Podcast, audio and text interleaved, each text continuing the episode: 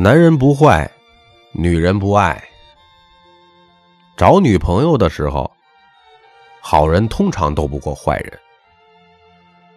好人追女朋友的时候，老老实实，真心真意，不懂得花言巧语。坏人就会大灌迷汤，还懂得甜言蜜语，把女生逗得神魂颠倒、意乱情迷呀。最可悲的是，这个美女啊，明明知道你是好人，但是她最后还是向坏人投怀送抱。在好人的世界里，认为爱情应该坦诚相见，不需要任何的技巧和手段。但坏人会用尽各种的手段和方法，让美女的情绪达到巅峰，然后投入他的怀抱。当坏人得到美女之后，露出了狐狸尾巴，对她拳打脚踢，还在外面沾花惹草，风流快活。这个时候的美女后悔莫及，伤痛流泪。他第一时间就会想到好人，他就会跑过来找你诉苦。这个时候的好人还想做正人君子，明明深爱着对方，又不想破坏别人的感情，然后就像一个传教士一样，讲一大堆辅导女人的废话。女人听完这些废话之后，也会讲一些好听的话。比如说，如果当初我要是找你，就好了。有你这样的朋友，真好。讲完这些好听的话之后，美女又再次回到了坏人的怀抱。下一次她受伤的时候，又会来找你。你就像个厕所一样，别人每次都来你这是扔垃圾的。如果你真的是一个好人，你喜欢一个美女，不想她受到任何的伤害，而且你又知道追她的那个男人不是好人，开始的时候，你就要不择手段的把她抢到自己的身边，甚至要不惜任何的代价来破坏他们。只有这样，你才有机会好好的爱她，保护她，不让她。受到任何伤害，这才是一个真正的好人。我有一个远房堂哥，学历非常高，啊，这个博士后啊，也是名牌大学，他也是他们全村唯一一个考大学摆酒席的人。像我以前小时候这种学习不好的，去喝他的那个酒啊什么的，哎呀，吃他的饭呢，大家能想象到那种自卑的场面吧？简直太丢人了。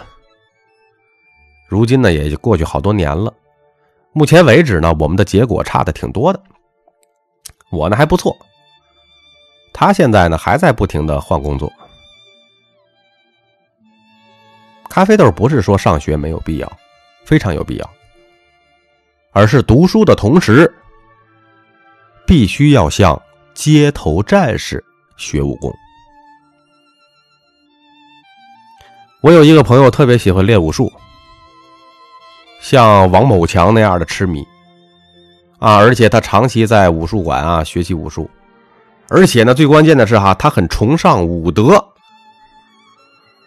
他每次和别人过招的时候哈，打之前得敬个礼。而且呢，还要点到为止。他们之间过招的时候特别遵守规矩，从来不违反武术的条规。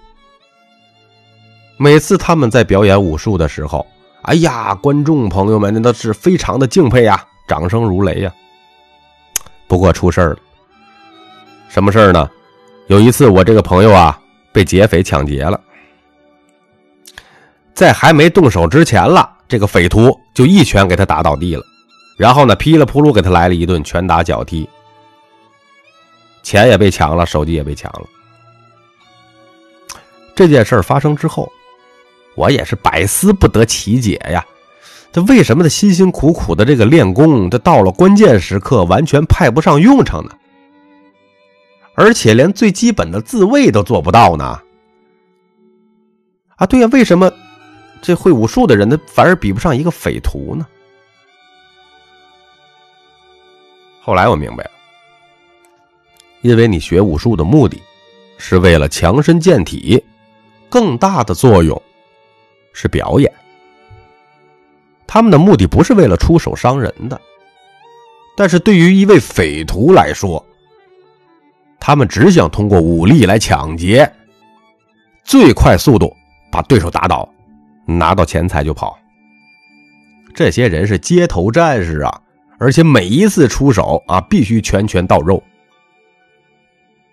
就像我刚才说的那个堂哥，博士啊，那么高的学历，他学的只是知识，并没有把它转化到社会当中来赚钱，这就是花拳绣腿。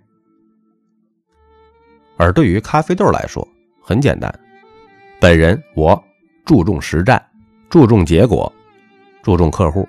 注重我的银行卡，注重我的口袋，注重我的余额。在街头打架的时候，武术教练的一些方法没有什么太大的作用。当然了，我不是说绝对哈，我说的是大多数。这些街头战士整天打架，他们的秘诀就两条：第一，你绝对不可以怕疼，你不但要可以忍受痛苦。而且要把打掉的牙，活着血一起往肚子里吞，这才是大丈夫。第二，你必须要够胆够狠，你出手的时候，招招打的都得是要害。街头的战士们打架，他不是为了表演啊，他也不是为了强身健体呀，他们就是为了速战速决啊。所谓商场如战场，道理都是一样的。你要学的是街头战士的武功，你不是在这表演武术呢。你所学的东西并不是为了表演、为了秀，是为了在商场当中赢得胜利，赚了钱。所以说，有时候这个父母啊、前辈啊、这个学校啊，还有一些朋友们给的建议哈，大部分。都属于电影里边的武术，中看不中用。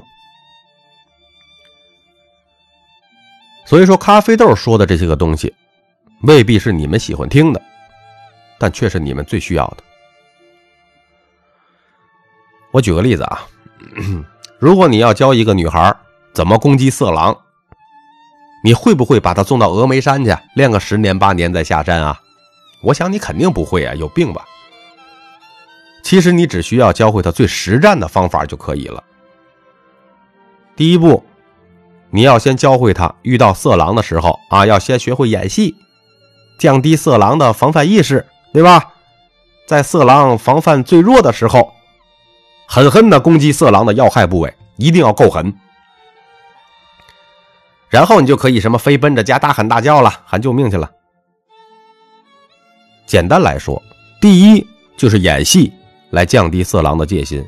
第二，就是像街头战士一样，一出手就要打击要害，绝对不能心软，你才有机会逃离色狼的魔爪。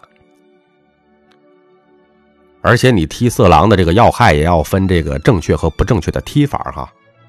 啊，错误的踢法呢，就是用脚尖啊虚着踢、够着踢，啊，这种踢法发不上力，没有什么杀伤力。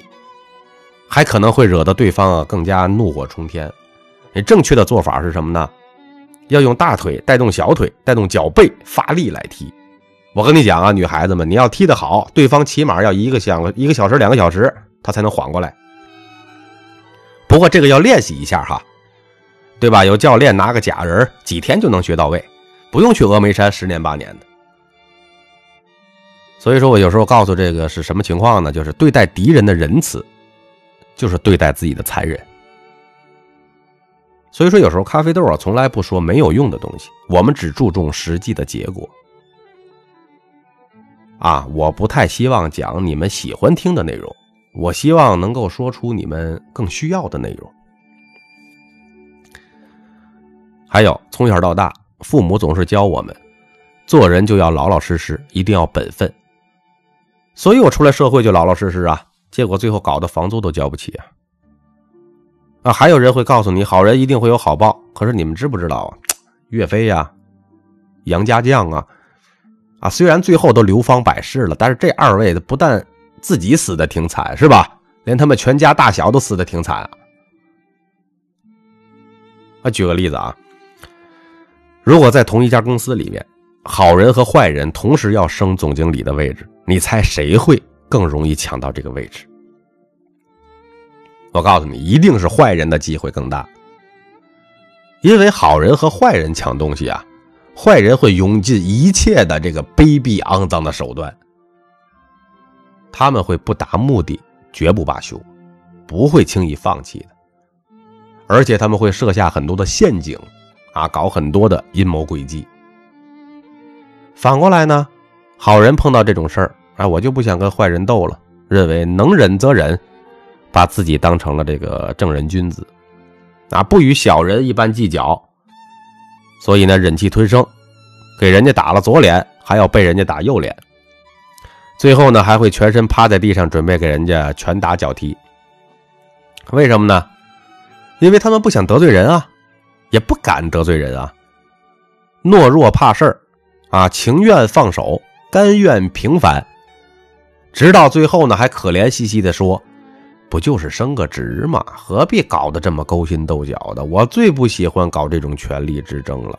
正所谓忍一时风平浪静，退一步海阔天空。